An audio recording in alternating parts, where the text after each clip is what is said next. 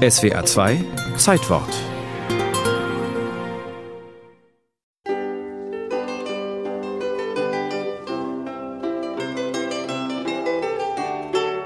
Einer der berühmtesten Maler des Frühbarock, Michelangelo Merisi da Caravaggio, geboren 1571, wird in Rom der Stadt verwiesen, weil er einen Kontrahenten mit dem Schwert erschlagen hat.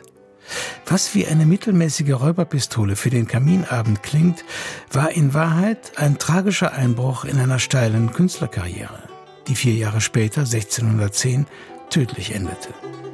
Aber zunächst mal kam Caravaggio als 21-Jähriger nach Rom und wurde zum Shootingstar der Künstlerszene.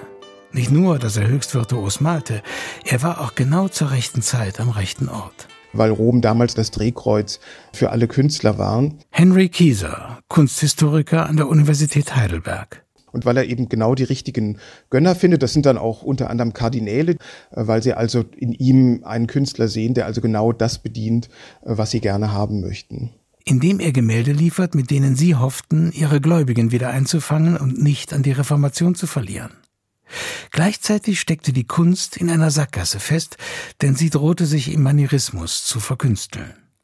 So kann der junge Caravaggio als Gewinnler zweier Krisen gelten eine Art von Befreiungsschlag, weil er mit all dem Akademischen, was diese Kunst so steril gemacht hat, gebrochen hat, indem er einen radikalen Realismus umgesetzt hat. Wobei Realismus nicht als pures Abmalen der Realität zu verstehen ist.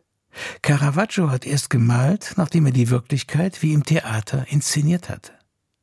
Folgerichtig führt er sozusagen den Scheinwerfer in die Kunst ein, betreibt ein präzise ausgeleuchtetes, klar fokussiertes Licht- und Schattenspiel eine eindrucksvolle Dramatisierung der Szene.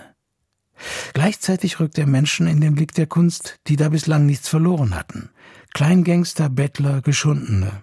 Leute von der Straße, äh, Prostituierte auch. Oder er hat zum Beispiel auch Leichen, wie sie aussahen, so gemalt und zum Beispiel für den Tod der Jungfrau verwendet. Und da wurde ihm dann auch von den Auftraggebern gesagt, also das geht jetzt gar nicht.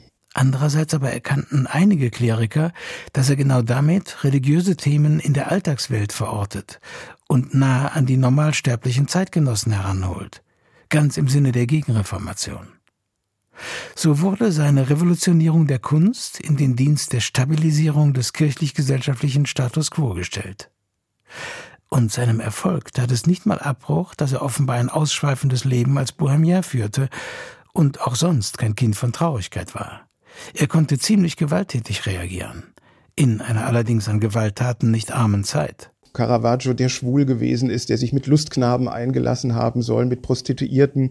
Und da muss man sehr, sehr vorsichtig sein, weil das zum Teil auch natürlich Verleumdungen von Gegnern waren. Unstrittig aber ist, dass er im Streit dem Sohn eines Staatsbediensteten den Todesstreich versetzte, worauf am 31. Mai 1606 die Verbannung aus Rom folgte. Caravaggio setzt sich ins damals spanische Neapel ab und ruft mit seiner Kunst noch einmal Stürme der Begeisterung hervor und schroffe Ablehnung. Schließlich landet er in Malta, wo er wieder in gewalttätige Auseinandersetzungen gerät, und beim Versuch nach Rom zurückzukehren, stirbt er im Alter von 38. Seine Begnadigung erreichte ihn nicht mehr lebend.